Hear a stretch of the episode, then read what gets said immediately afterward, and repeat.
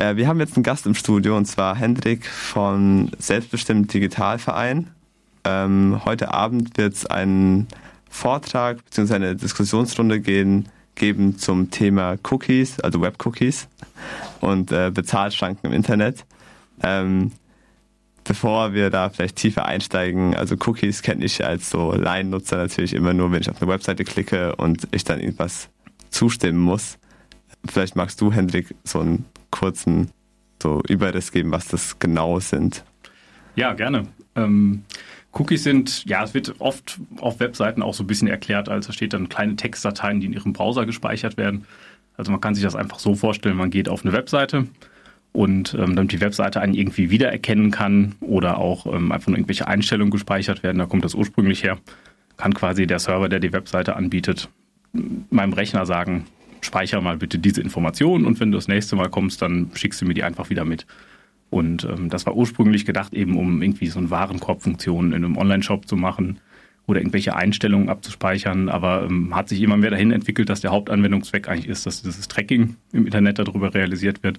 Das heißt, dass ähm, ja, wenn ich auf verschiedene Webseiten gehe, die Werbeanbieter und Netzwerke, die dahinter stecken, ähm, einen wiedererkennen können und quasi wissen, der Besucher, der sich die eine Website angesehen hat, hat sich dann später die Webseite angesehen und dann noch eine andere Webseite. Und ähm, um diese sozusagen Profilinformationen zu erstellen, werden halt die Cookies heutzutage genutzt. Vor allem von so großen Internetplattformen wie Google und Facebook wahrscheinlich, ne? Aber auch die lagern das ja teilweise aus auf andere äh, Dienste. Letztendlich, wenn ich das richtig verstehe, gibt es dann so eine Art Profil von mir im Netz, was so ungefähr weiß, was ich jetzt die letzten Monate, Jahre angeklickt habe und passt dann dementsprechend die Werbung für mich an. Ganz genau, das ist der, der Hauptanwendungszweck, ähm, ja, wo auch, sag ich mal, diese Cookie-Banner sich rumdrehen und das sind tatsächlich hauptsächlich die großen bekannten Player auch, die dahinter stecken. Du hast gerade schon angesprochen, Google und Facebook sind da ganz vorne mit dabei. Es ist letztendlich ein Netzwerk aus verschiedenen ganz vielen verschiedenen Firmen, die da zusammenarbeiten. Ähm, aber es ist dann doch natürlich, wie sich das marktmäßig entwickelt, so, dass dann immer mehr kleinere auch aufgekauft wurden und letztendlich Google auch in diesem Werbemarkt einer der ganz großen Player ist.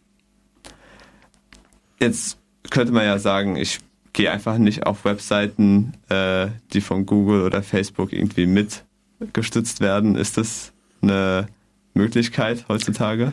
Das ist sicherlich, wenn man sich sehr stark einschränkt, eine Möglichkeit. Allerdings fängt schon an, dass äh, eine Website wie von der Badischen Zeitung ähm, auch Werbung drin hat. Habe ich jetzt ehrlich gesagt nicht genau analysiert, mit welchen Anbietern die zusammenarbeiten, aber ich halte es recht wahrscheinlich, dass auch da dann wiederum diese Anbieter dahinter stecken. Also es ist einfach so, dass die so dominant sind ähm, im Werbemarkt, dass ähm, man da eigentlich kaum noch dran vorbeikommt. Der Weg, wenn man sich da aktiv gegen wehren möchte, sozusagen, ist dann eher, dass man einen Browser benutzt, der so Blocker drin hat, da gibt es ja einmal diese Werbeblocker, dann gibt es auch noch andere Browser-Erweiterungen, die quasi ähm, ja, speziell diese Tracking-Sachen sperren. Und das fängt jetzt tatsächlich an, dass Firefox oder der Safari auf dem Mac anfangen, sowas standardmäßig zu sperren. Also dadurch kommt tatsächlich auch gerade so ein bisschen Bewegung da rein in das Thema, aber ähm, ja, man muss da selber aktiv werden. Das ist so der Punkt. Gleichzeitig ist es ja auch so, dass die Webseiten einem das ja auch irgendwie ein bisschen auch aufdrängen wollen das hängt ja damit zusammen, dass sie sich über die Werbung finanzieren. Ne? Genau, das ist der große Knackpunkt und das ist auch das, ähm, vielleicht ja, kommen wir darüber jetzt auch schon zu unserer Veranstaltung, die wir heute Abend machen. Ähm, das ist der Hauptgrund, warum viele Webseiten halt dieses Tracking drin haben, ist tatsächlich, weil sie halt werbefinanziert arbeiten und ähm, Werbung über diese wirklich sehr detaillierten Benutzerprofile halt am effektivsten angeblich ist. Da gibt es auch Meinungen, die davon abweichen.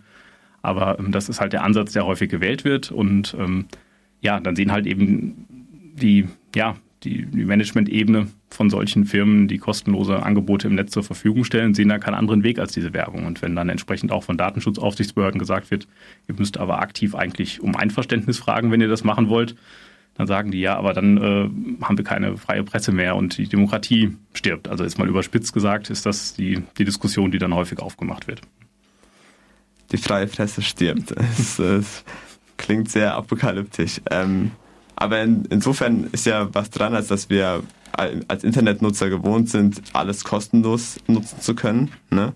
Und insofern ist jetzt halt die Frage, wenn wir einerseits eben nicht getrackt werden wollen, wenn wir nicht wollen, dass wir Werbung auf uns zugeschnitten bekommen, die uns ja auch beeinflusst, muss man ja so sagen.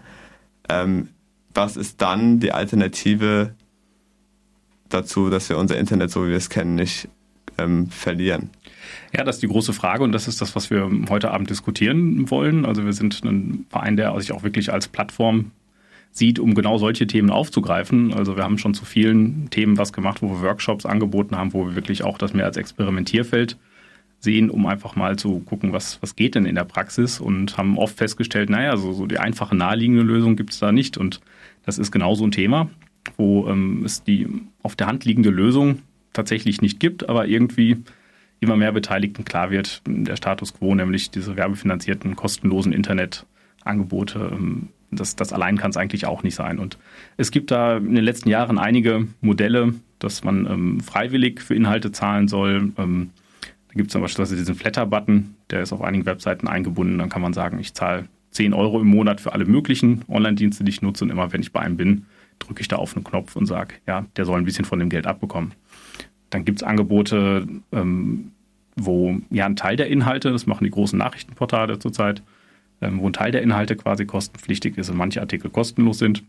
Und was jetzt halt neu kommt, wo erwartungsgemäß in den nächsten Monaten einige nachziehen werden, ist, was der Spiegel jetzt gemacht hat, dass sie sagen, ähm, entweder man hat halt dieses Tracking und die Werbung oder man zahlt, bei denen sind es 5 Euro im Monat und ähm, hat dafür quasi eine Werbetracking-freie Spiegel Online-Seite.